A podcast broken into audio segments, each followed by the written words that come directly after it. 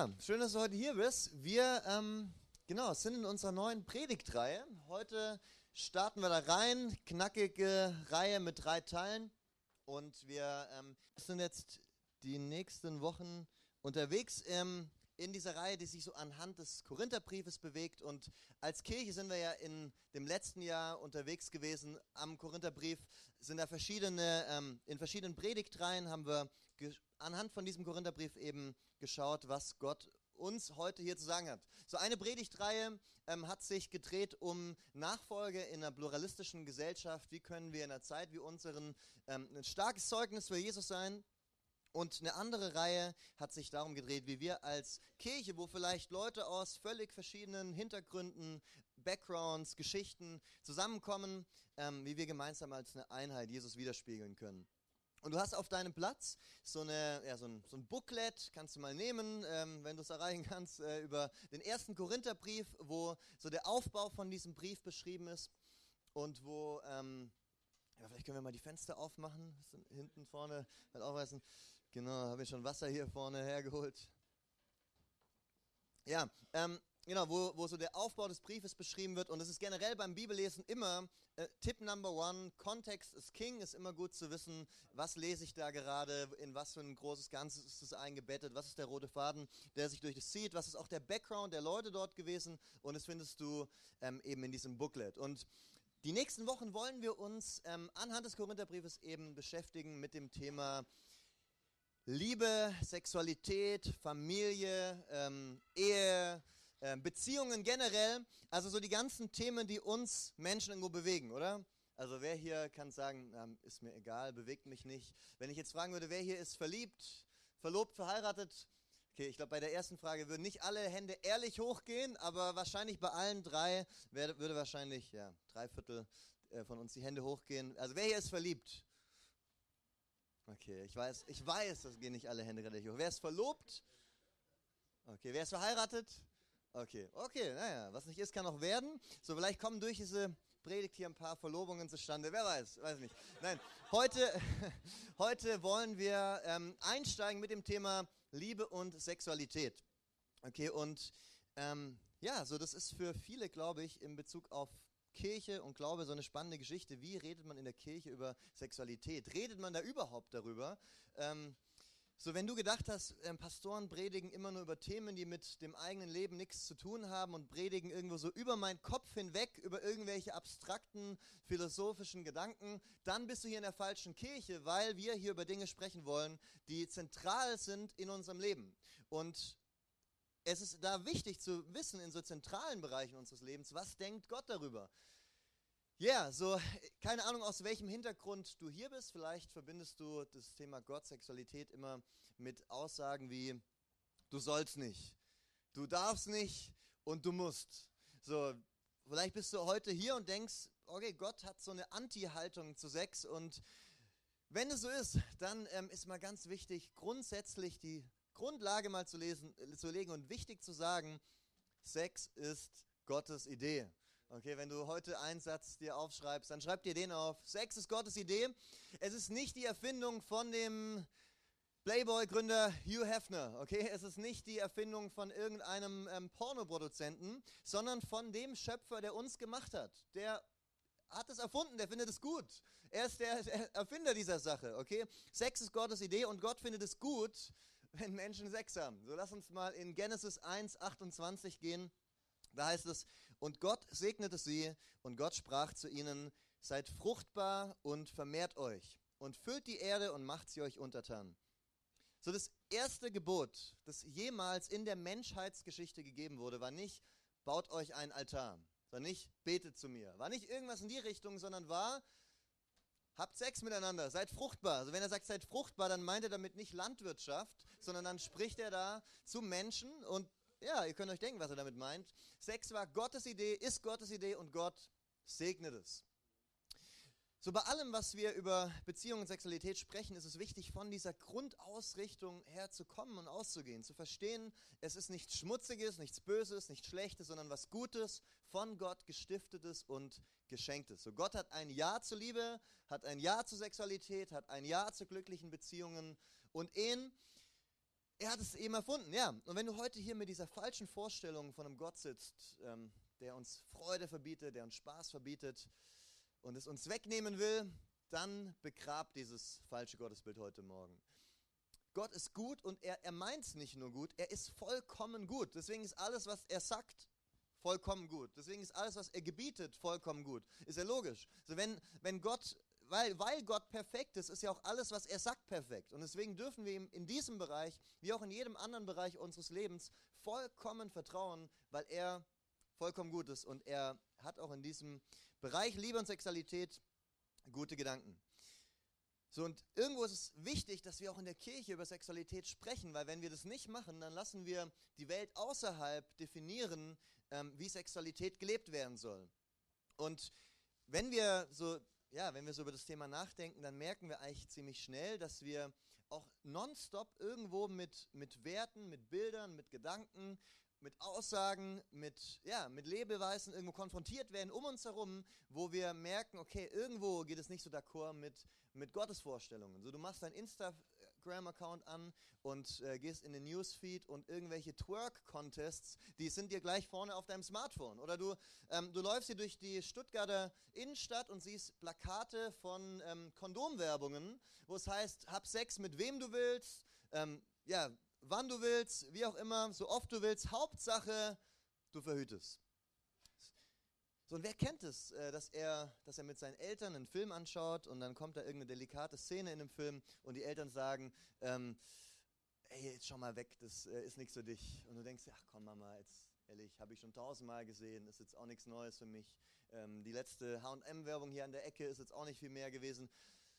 Und irgendwo ist es ja echt krass, wenn man drüber nachdenkt, weil irgendwo vielleicht manches für uns schon so selbstverständlich und normal geworden ist, dass uns gar nicht mehr auffällt, wo da vielleicht auch irgendwelche Schieflagen drin liegen. Ähm, in Römer 12, 2 heißt es, und seid nicht gleichförmig dieser Welt, sondern werdet verwandelt durch die Erneuerung des Denkens, dass ihr prüft, was der Wille Gottes ist, das Gute und Wohlgefällige und Vollkommene. So jeder Mensch hat, ähm, bevor er so sein Leben Gott gibt, ganz natürlich, logischerweise, irgendwo in vielen Bereichen seines Lebens ein Denken, Werte, Einstellungen, die sich irgendwo von dem unterscheiden, wie Gott denkt und tickt. Und auch eben in diesem Bereich Liebe und Sexualität. So, die Aufforderung von, von Gott ist hier, in den eigenen Einstellungen und Überzeugungen und Maßstäben, die man hat, verändert und verwandelt zu werden, sich verändern und verwandeln zu lassen und anzufangen, Dinge zu bewerten, wie Gott sie bewertet, zu ticken, wie Gott tickt. Und eben nicht zu sagen, okay, ich mache das halt irgendwie, wie ich das denke und ich nehme da jetzt Gott vielleicht noch ein bisschen mit rein, sondern einzulassen auf Gott, der einen in seinem Denken verwandelt. Und auch in unserem Denken über Sexualität ist wichtig, dass wir uns nicht von unserer jeweiligen Kultur, wie auch immer die aussehen mag, ähm, diktieren lassen, was gut und was schlecht ist, sondern von dem Gott, der uns geschaffen hat. So in dieser Situation standen auch die Korinther, weil die in einer, in einer Gesellschaft waren, die zum Teil schon aus Leuten mit jüdischem Background bestanden, die die Bibel als ihre Grundlage hatten, aber auch aus einem, so einem sehr großen Teil aus Menschen, die gar keinen christlichen, jüdischen Background hatten. Griechen, die, die ganz anders aufgewachsen sind, gar nichts zu tun hatten mit den Werten, Überzeugungen, Glaubensmaßstäben, ähm, Glaubensüberzeugungen der Bibel und des, des Gottes der Bibel. Und in dieser Gesellschaft, gerade in Korinth eben, ähm, es war das eine Stadt, die sehr bekannt war für ihren freizügigen Lifestyle. Du hattest an jeder Ecke Tempelprostitution und es war völlig normal auch irgendwo in diesem Bereich ähm, ja, sehr, sehr aktiv zu sein. So wenn wir jetzt heute, wenn Leute heute so Aussagen bringen wie, naja, das ist ja heute völlig überholt, was die Bibel sagt. Das ist ja ist völlig altmodisch, kann man ja heute nicht mehr so machen, dann ist irgendwo wichtig, sich mal vor Augen zu führen, dass in die Situationen, in die die biblischen Autoren reingeschrieben haben, die, die Werte, die Überzeugungen genauso ein, ein massiver Frontalangriff auf die Überzeugungen der Gesellschaft damals waren. So, das war eben nicht so, dass Paulus geschrieben hat an die Gemeinde in Korinth und alle gesagt haben, ja klar, wissen wir ja, ähm, ist jetzt unsere Zeit, erstes Jahrhundert in Griechenland, ähm, wird sich vielleicht irgendwann mal ändern. Nee, im Gegenteil, er schreibt in eine, in eine Gesellschaft rein, wo, wo Werte auch in dem Bereich Sexualität ganz andere waren. Und, in das, ähm, und, und einer dieser Punkte, und da finden wir uns auch wieder irgendwo in unserer heutigen Zeit, war, dass viele Leute so diese Überzeugung hatten, und diese Überzeugung hat sich bis in die Kirche rein eben getragen, dass Sexualität eigentlich wie, wie Essen oder wie, wie Schlafen ist. Einfach nur eine rein körperliche Sache. So wie du ähm, isst, wenn du Hunger hast, wie du schläfst, wenn du müde bist, so hast du halt Sex, wenn du da irgendwo ein Bedürfnis verspürst. Nicht viel mehr. Und die Situation war die, dass, äh, dass Christen in der Gemeinde, geprägt von diesen Gedanken, irgendwo gesagt haben, hey, der Körper ist sowieso egal, Gott geht es nur um unsere Seele, ihm geht es darum, dass wir ihn lieben, dass wir irgendwo eine Beziehung zu ihm haben, aber was wir mit unserem Körper machen, juckt ja eigentlich nicht. Ähm, und deswegen können wir auch eigentlich ohne Probleme Sex haben, zum Beispiel mit Prostituierten. Weil es ja sowieso nur den Körper betrifft und nicht unseren inneren Menschen. Ähm, was soll's? Gott geht es ja nicht darum. Und in diese Situation schreibt jetzt der Korintherbrief, schreibt Paulus hinein. Kapitel 6, Vers 15 bis 20. Da schreibt er, wisst ihr denn nicht, dass eure Leiber Glieder Christi sind? Soll ich denn die Glieder Christi nehmen und zu Gliedern eine Hure machen? Auf keinen Fall. Oder wisst ihr nicht, dass wer der Hure anhängt, ein Leib mit dir ist? Denn es werden, heißt es, die zwei ein Fleisch sein. Wer aber dem Herrn anhängt, ist ein Geist mit ihm. Flieht vor der Unzucht. Jede Sünde, die ein Mensch begehen mag, ist außerhalb seines Leibes. Wer aber Unzucht treibt, sündigt gegen den eigenen Leib. Oder wisst ihr nicht, dass euer Leib ein Tempel des Heiligen Geistes in euch ist, den ihr von Gott habt und dass ihr nicht euch selbst gehört? Denn ihr seid um einen Preis erkauft worden. Verherrlicht nun Gott darum auch mit eurem Leib. Ja, so in, in Vers äh, 16 ist dir vielleicht schon aufgefallen, setzt, ist hier was in Anführungsstriche gesetzt. Das ist deswegen, weil er hier einen Vers zitiert aus ähm, dem ersten Buch der Bibel, ganz am Anfang, Genesis 2, 24.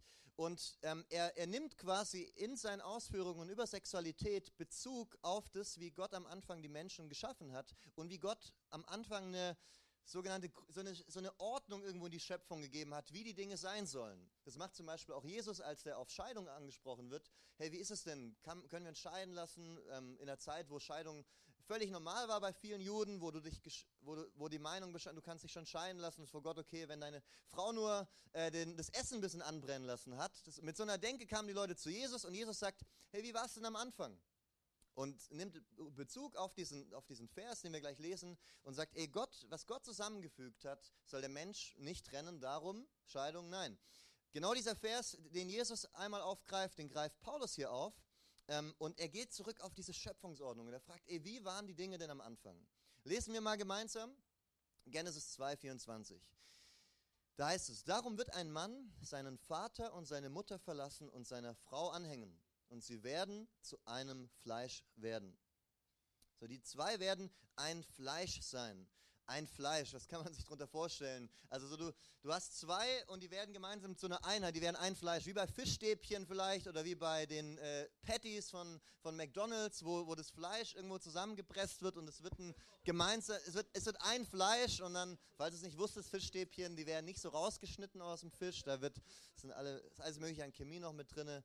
Ähm, und dann wird es so zu einem Fleisch, zu einer Einheit. Ja. Äh, guten Appetit. ich mag Fischstäbchen trotzdem. Das, ja. und, er, und er zieht jetzt irgendwo so diese, diese Schlussfolgerung. Wer mit einer Prostituierten schläft, er wird, lass uns mal einen Text reden, Korinther 6, er wird ein Fleisch mit ihr. Er wird ein Fleisch mit ihr und deswegen ist Sex eben mehr als nur eine rein körperliche Sache. Es drückt eine Vereinigung mit zwischen zwei Menschen aus. Also sogar, sogar wenn man mit einer wildfremden Frau schläft, so die Begründung. Sogar wenn du mit einer Prostituierten schläfst, die du dafür bezahlst, die du nicht kennst, trifft es zu, dass du ein Fleisch mit ihr wirst. Denn die zwei werden ein Fleisch sein. So manche würden die Stelle nämlich jetzt lesen und sagen, ja, das, das stimmt absolut, klar. Gottes Gedanke, Familie, Ehe, ähm, Menschen, die irgendwo in Verantwortung gemeinsam unterwegs sind als Team. Und es kann ja auch einfach nur heißen, dass Gottes Idee ist, dass Menschen heiraten und muss ja nicht bedeuten, dass jetzt ähm, das heißt, äh, dass man das Sex nur in die Ehe gehört. Aber wenn wir sehen, wie Paulus den Vers aufgreift, dann bedeutet es genau das. Er sagt, wer immer mit einer Frau schläft und selbst wenn es nur eine Prostituierte ist, auf den trifft zu, was dieser Vers hier sagt, er wird ein Fleisch mit ihr. Durch das Schlafen mit ihr wird er ein Fleisch. Und ein Fleisch werden bezieht sich auf jeden Fall auch auf Sexualität und ist deswegen etwas, das Gott immer in der Kombi mit der Ehe sieht. Wie hier beschrieben wird, sie werden gemeinsam eine Einheit, sie werden gemeinsam als Team unterwegs sein, sie werden ein Fleisch und hier nimmt der Bezug, was bedeutet ein Fleisch? Ein Fleisch bedeutet auch Sexualität ähm, in Kombi mit diesem Bund. Also die Bibel gibt uns hier eine krass gute, eine hohe, eine positive Sicht auf Sexualität. Das sind lauter Leute, die sagen, ja, hey, das ist ja eigentlich wie nur, ist ja nur ein, ist ein Bettsport, das ist so wie, wie Essen, wie Schlafen, kann man mal machen, eine rein körperliche Sache. Ähm, und, und er sagt, nein, hey, das ist viel mehr. Es hat eine sehr positive Sicht, so positiv, dass du es nicht einfach mit jemandem machen sollst, weil es euch beide auf eine tiefe Weise miteinander verbinden wird. Du bist nicht nur seelisch, sondern auch, äh, nicht nur körperlich, sondern auch irgendwo seelisch connected. meine, meine Frage, warum, warum ist eine Vergewaltigung mehr als nur, als nur eine Körperverletzung? So, warum ist es so, dass wenn du jetzt in der S-Bahn von einem Betrunkenen angegriffen wirst, der dir den Arm bricht, du dir denkst, was für ein Depp, aber äh, und dann eben über ein paar Wochen dein Arm wieder verheilt ähm, und du irgendwo relativ, ja, so gechillt aus dem rausgehen kannst, aber wenn jemand vergewaltigt wird, ist es was, wo tiefe seelische Schäden zurücklässt. Weil Sex eben viel mehr ist als nur eine körperliche Sache. Es ist etwas, wo, wo es um viel mehr geht als das Abnutzen eines Triebes. Es ist etwas, wo, den inneren Menschen, unsere Seele, uns selber irgendwie auf tiefste Weise mit einbezieht, mit uns, mit unserem inneren Menschen verbunden ist. Und ich, ich habe mal inspiriert von Simon, der sich äh, in den letzten Wochen, Monaten viel mit der Hirnforschung beschäftigt hat und auch immer wieder in seinen Predigten, wie wir wissen, so Zitate herangebracht hat von diversen Neurologen. Mal ein bisschen so reingelesen, was sagt denn die, die Hirnforschung zu Sexualität? Was ist denn da der wissenschaftliche Stand? Und das Interessante ist, dass man in der was man in der Wissenschaft dazu rausgefunden hat, ähm, was durch gemeinsamen Sex zwischen zwei Menschen passiert. Und zwar schüttet der Körper dabei ein bestimmtes Hormon, Oxo, Oxytocin aus. Oxytocin. Und das Hormon wird auch das Treuehormon oder das, das Bindungshormon genannt, weil es dasselbe Hormon ist, das unter anderem dann ausgeschüttet wird, wenn wenn eine Mutter ihr Baby stillt, sowohl bei dem Baby als auch bei der Mutter, ist es etwas, wo, wo, wo für tiefe Bindung zwischen den beiden sorgt. So wir, wir kennen alle das Reden von der, von der Mutter-Kind-Bindung, die man irgendwie mit nichts vergleichen kann. Das hat mit genau diesem Hormon zu tun, das dabei ausgeschüttet wird, was von Anfang an so eine, so eine tiefe Connection zwischen beiden schafft. Und es ist dasselbe Hormon, das eben da ausgeschüttet wird und eine unglaublich starke Bindung ähm, hervorruft.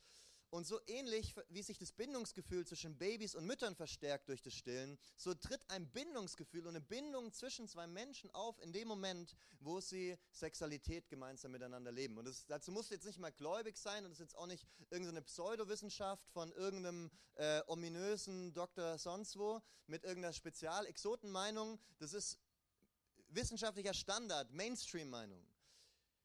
Und und so wie es was mit einem Baby macht, wenn es von der Mutter getrennt ist, so macht es etwas mit uns. Wenn wir Sexualität leben mit jemandem, eine Verbindung da irgendwo geschaffen wird und wir, wir weiterziehen, wir irgendwo ein Fleisch geworden sind, dieses Fleisch wieder auseinandergerissen wird und wir zum nächsten gehen und wieder Fischstäbchenmäßig äh, den Kleber dran und wieder und wieder auseinander. Es macht was mit uns. So Gott hat uns so geschaffen und er hat dieses Hormon und die Hormonproduktion von Oxytocin in uns angelegt und er hat, er hat uns geschaffen und gesagt, hey, diese Verbindung zwischen einem Mann und einer Frau, die ist was so Heiliges, was so Besonderes, was so Geniales, die soll in einem geschützten Rahmen gelebt werden, damit das Bestmögliche irgendwo daraus rauskommt. Und das ist der Rahmen eben, den wir den Ehebund nennen würden. So, das ist, wie Gott darüber denkt. So, zu dieser Gruppe, wo, wo sagt in Korinth, ey, das ist eigentlich nur das Abbauen von einem Trieb, ähm, sagt er, nein, Sex ist viel mehr als das er hebt es so positiv hervor, dass es was viel zu Besonderes ist, was viel zu Heiliges, was viel zu Geniales, als dass du es einfach mit irgendjemandem haben solltest. Er hat uns geschaffen, dass wir Freude daran haben. Und um die größtmögliche Freude daran zu haben, diesen Rahmen irgendwo mitgegeben. Den Rahmen von einer Ehe, wo wir als Team im Leben unterwegs sind und das entdecken und gemeinsam erleben. So, das ist Gottes Grundidee. Darum wird ein Mann seinen Vater und seine Mutter verlassen und seine Frau anhängen und sie werden zu einem Fleisch werden. Das ist einer der häufigst gepredigten Hochzeitstexte überhaupt, weil es Gottes Grundgedanken, Grundidee irgendwo so zum Ausdruck bringt. So Gottes Gedanke ist, da ist ein Gott, der eine Ehe stiftet zwischen einem Mann und einer Frau mit einem Sexpartner, eine Lebenszeit lang. Sie werden ein Fleisch und eine Einheit. Von, das ist die Stoßrichtung Gottes. Und manche fragen sich dann jetzt vielleicht, okay, hey, bin ich dann, bin ich dann ausgeschlossen? Mein Ein gibt es nicht mehr. Ich habe schon gescheiterte Beziehungen hinter mir. Ich habe schon verschiedene Sexpartner hinter mir. Und eigentlich ist es sogar so, ich schreibe gerade hier mit meinem Tinder-Date parallel und für heute Abend ist schon was geplant. Vielleicht ist das, äh, was, was, was, was du dir da denkst, aber ey, wir, wir dürfen Gott feiern und preisen für seine Gnade. Wir dürfen Gott dafür feiern, dass er ein Gott der Hoffnung ist. Er ist ein Gott der Zukunft. Er ist ein Gott des Neuanfangs. Nicht ein Gott der, der zweiten Chance, weil das würde heißen, okay, dann beim dritten und vierten Mal war es das. Nein, er ist ein Gott der neuen Chance. Da, wo wir irgendwo zu weit gegangen sind, ey, da, da gibt er uns immer wieder Neues seine Hand und sagt, hey, ich mache mit dir weiter, wo auch immer du da stehst. Und es ist so wichtig zu betonen, bei allem, was wir hier predigen, bei allem, was wir hier sagen, da geht es ja nicht darum, dass, dass wir als Christen dann in so einem Hamsterrad der Selbstverdammung rennen und uns die ganze Zeit nur schlecht fühlen und denken, oh nein, da habe ich was nicht gemacht, wie er es wollte. Nein, Gott reicht uns die Hand. Er arbeitet mit uns Sachen auf, er heilt uns innerlich von, von Gedanken, ähm, von Gefühlen, von Bildern der Vergangenheit, die uns noch weiter begleitet und fängt mit uns neu an. So, und da, wo, wo, sich, wo sich Bindungen irgendwo wo da sind, ey, da, ich glaube, im Namen Jesu können die gebrochen werden und wir können innerlich geheilt werden. Und ähm, weißt du, das, das Ding ist, du kannst jetzt ja hier sitzen und sagen, hey, ach komm, das ist jetzt ein bisschen arg konservatives Gelaber, das ist, äh, du weißt gar nicht, wovon du redest. Aber das Ding ist, ich habe die Seelsorgegespräche hier, okay? Weißt du, wie viele Gespräche ich schon hatte mit Leuten, die das genauso beschreiben? Und so wie, wie das eben, ähm, so wie, es, es, mag es sein, dass in unserer Gesellschaft irgendwo das so präsentiert wird, als, ey, ist ja kein Ding. Es ist ja auch dasselbe mit Scheidung, wo ja auch Leute sagen, ja, okay, Scheidung, Mai, ähm, no problem. Und wo, weiß ich nicht, wie oft ich als Gebetshelfer schon für Leute gebetet habe, die mir gesagt haben, wie krass sie das auch irgendwo belastet, dass der Vater gegangen ist. So viele Dinge, die in unserer Gesellschaft normal sind und runtergespielt werden, Gottes Wort anders sieht, merken wir, wenn wir ehrlich zu uns selber sind, bewegen uns doch innerlich viel mehr, als wir es vielleicht so zugeben würden. Und lasst uns da vor Gott kommen und, die, und auch diesen Bereich unseres Lebens ihm anzuvertrauen. Und es ist so wichtig, von diesem Grundgedanken, von diesem Grundansatz herzukommen, Gott ist gut. Und alles, was er sagt, sagt er aus seinem Gutsein heraus. Aus, seiner, aus seinem vollkommenen, perfekten, liebenden Wesen heraus. Und Gott, er liebt dich. Weißt du das? Gott liebt dich. Gott, er liebt dich. Und weil er dich liebt, ähm, gibt er dir, sagt er dir, was er dir sagt und gibt dir einen Rahmen für verschiedene Bereiche deines Lebens vor, um dir so zu helfen, ein erfülltes Leben zu führen. wenn wir von dieser Grundidee herkommen und von Gottes gutem und liebenden Wesen her, dann, dann stellen wir auch nicht mehr die Frage, ja, wie weit kann ich denn noch gehen, ohne zu weit zu gehen? So, das ist ja auch so, wie, wie, wie viel kann ich denn noch machen, ohne dass ich jetzt da irgendeine Linie übertrete? So zählt denn Oralsex auch dazu? Was ist denn mit Petting? Ist das noch okay? So, würde das irgendjemand fragen, wenn es zum Beispiel um Essen geht? Würde jemand fragen, ja, ist jetzt äh, die Vorspeise auch schon Essen äh, und die Nachspeise oder nicht nur der Hauptgang? Äh, nein, alles ist Essen, alles gehört irgendwie dazu. Ähm, und weiß ich jetzt, stell dir mal vor, jemand würde sagen bei dem Gebot, du sollst nicht morden. Ähm, ja, ab wann ist es denn Morden? Wie lange kann ich denn jemanden quälen? Ähm, wie lange kann ich denn jemanden foltern, äh, bis es als, als, als Tötung zählt? Ey, was ist denn das für ein stranger Ansatz? Das ist die völlig falsche Frage und Rangehensweise. Die Frage muss vielmehr dies sein, wie kann ich im Willen Gottes leben? Weil ich weiß, Gott ist gut für mich und was er mir sagt, ist gut für mich. So was in dem Ganzen nämlich passieren kann, ist, dass man sich irgendwie was in die Tasche lügt.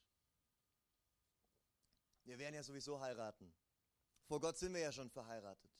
Ähm, und deswegen können wir auch miteinander schlafen, weil es ja auch auf eine Ehe rausläuft. So zwei Punkte dazu. Erstens, nein, du bist nicht verheiratet. So, du kannst es ja mal probieren, wenn dein Partner einen schweren Unfall hat und auf der Intensivstation liegt und du willst ihn besuchen ähm, und nur enge Verwandte werden durchgelassen, dass du der Krankenschwester dann sagst, hey, ich, ich habe schon mit, äh, mit ihm oder mit ihr geschlafen, vor Gott sind wir verheiratet, ich würde gern zu meinem Ehepartner. Mal schauen, ob du durchgelassen wirst. Nein, du bist einfach nicht verheiratet.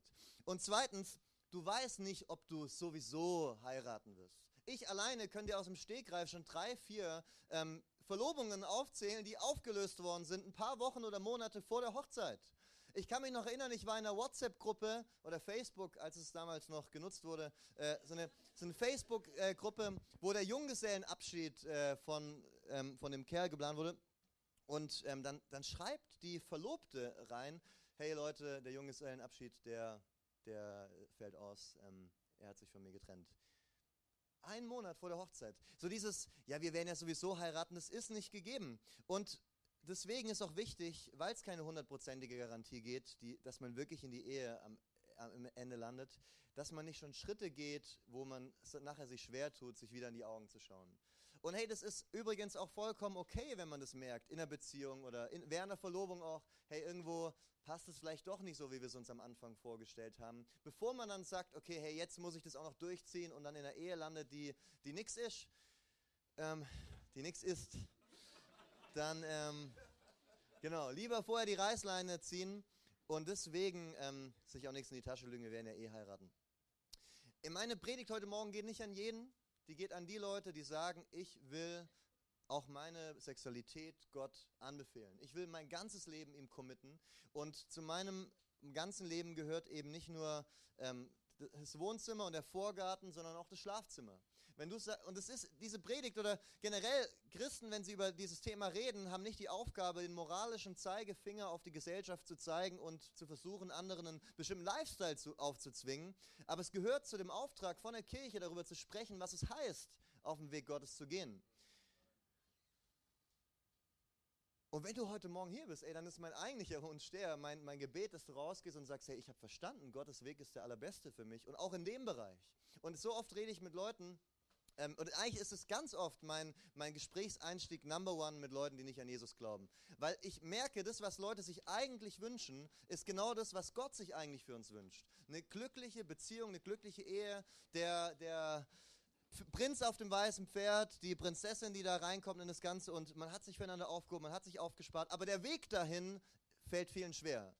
So was man sich eigentlich wünscht, ist, die, ist, der, ist der gute Traumbuddy, aber was man in dem Moment will, ist die Chipstüte und die Netflix-Serie. Aber manchmal müssen wir um das, was wir eigentlich wollen, die Dinge, die wir in dem Moment wollen, zurückstellen, weil wir wissen, das eigentliche, große, gute Ziel Gottes es ist das Allerbeste und es lohnt sich, da auch irgendwo manchen Kampf zu kämpfen und auf Dinge zu verzichten. Und man sagt, ähm, eine Bekehrung ist dann abgeschlossen, wenn die Unterhose und der Geldbeutel Gott anbefohlen sind. Dann, dann finally finished, dann, äh, dann hast du es geschafft. Ähm, dann ist die Bekehrung Haken hinter. Ey, und deswegen, wenn du heute hier bist und du sagst, ich will den Weg Gottes gehen, dann gib auch diesen Bereich irgendwo ihm ab. Ähm, so was wir, ein paar praktische Punkte, die wir davon ableiten können auch. Weil jetzt ist ja die Frage, ey, wie können wir, ähm, wie können wir das Ganze gut meistern? Ich glaube, viele haben so im Kopf diese rote Linie, kein Sex vor der Ehe, aber was heißt das jetzt in meinem Leben? So was wir ableiten können von dem Vers ist, lesen wir nochmal, darum wird ein Mann seinen Vater und seine Mutter verlassen und seiner Frau anhängen.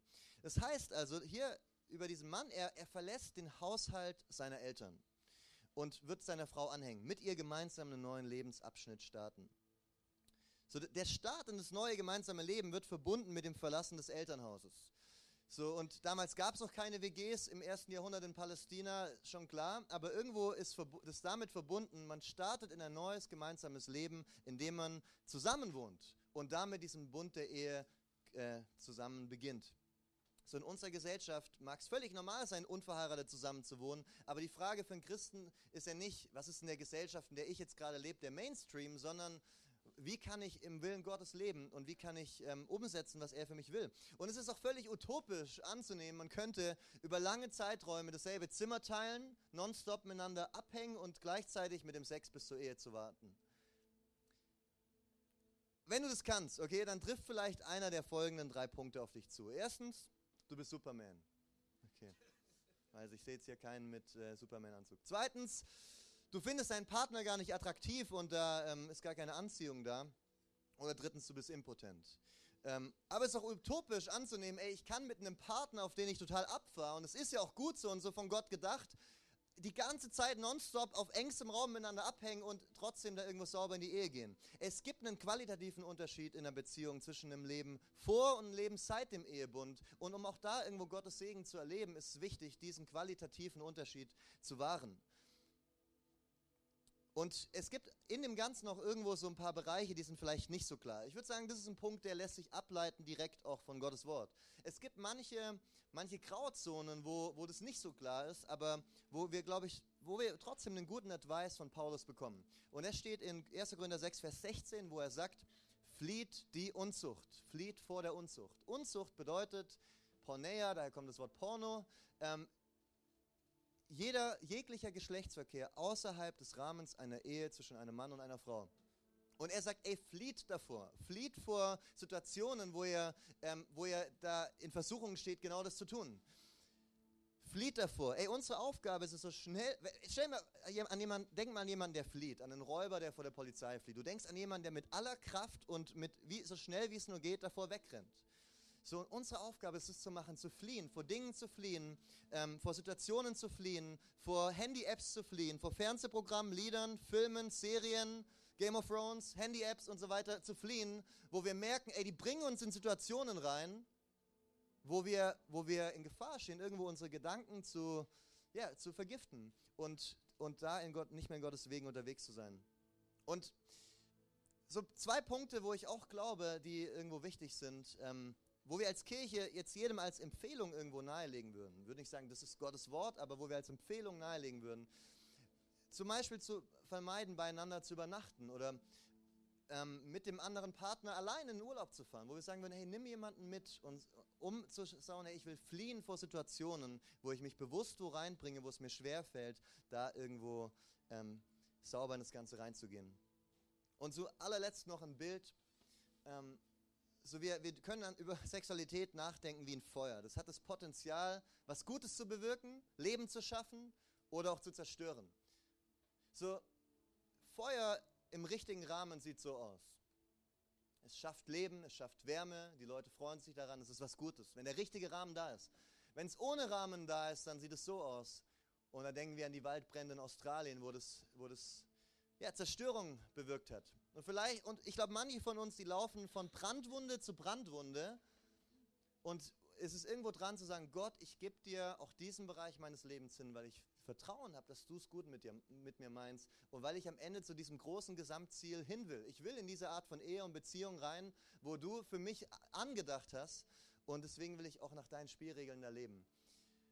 Ja, lasst uns aufstehen gemeinsam ähm, und irgendwo diese und unsere Augen schließen. Wenn du heute Morgen hier bist und du sagst, hey, ähm, das ist meine Message, ich will Gott mein ganzes Leben geben und auch diesen Bereich Liebe, Beziehung, Sexualität will ich ihm committen, weil ich weiß, dass es wert ist, weil mein Leben Gott gehört, weil er es erkauft hat, weil ich sein Tempel bin und weil er es gut mit mir meint. Wenn es heute für dich zutrifft, dann streck doch mal deine Hand, während wir alle unsere Augen geschlossen haben. Wenn du sagen willst, ja Gott, ich will dir auch diesen Bereich meines Lebens anbefehlen. Er soll dir gehören.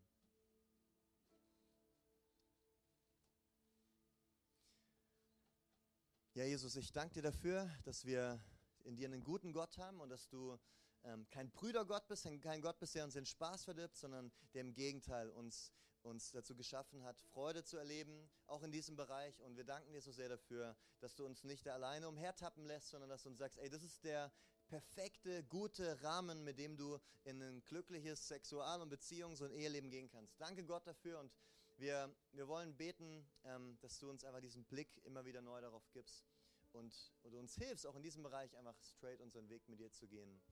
Amen.